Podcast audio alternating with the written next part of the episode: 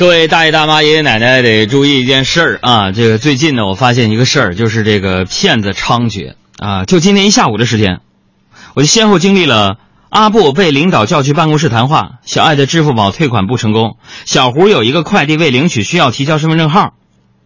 我一个好好多年不联系的朋友，突然在 QQ 问我在有钱吗？我果断说没钱。我想我又开始骗我了，没想到人家骗子理直气壮的回我。为什么没钱？一个大男人好意思说你没钱？你好好反思一下。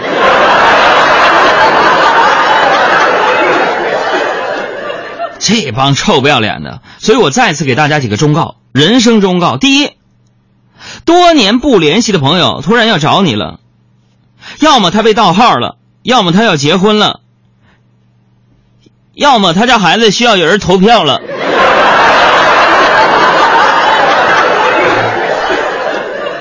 朋友们，咱们都不要做这样的家长啊！其实挺遭人烦的，只是朋友不好意思说。然后你发一个投票链接，人说：“哎呀，是吗？小宝宝这么可爱。”其实投的都是给竞争对手投的。毕竟啊，不是每个人都有我这样的颜值，是不是？你看我，不在乎发型，不在乎打扮，甚至可以不在乎身材，反正长成那样，其余条件再好不也白搭吗？我觉得我长成这样，完全是因为当年颜值爆表，把我脸炸坏了。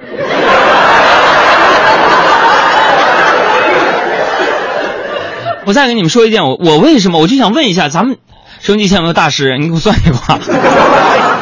为什么我这个节目开播六年了，我我这个运气怎么就上不来呢？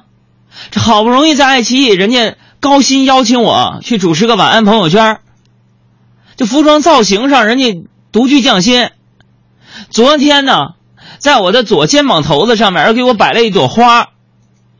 我说这花明明就是向日葵，导演硬说那个花是菊花。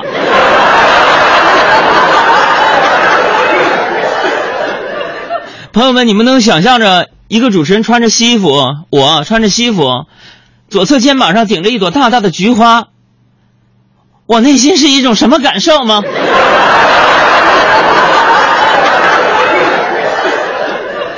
但是我坚持认为那不是菊花，那就是太阳花。所以现在关注我们的公众微信账号，回复“太阳花”三个字，你们替我跟那个导演评评理。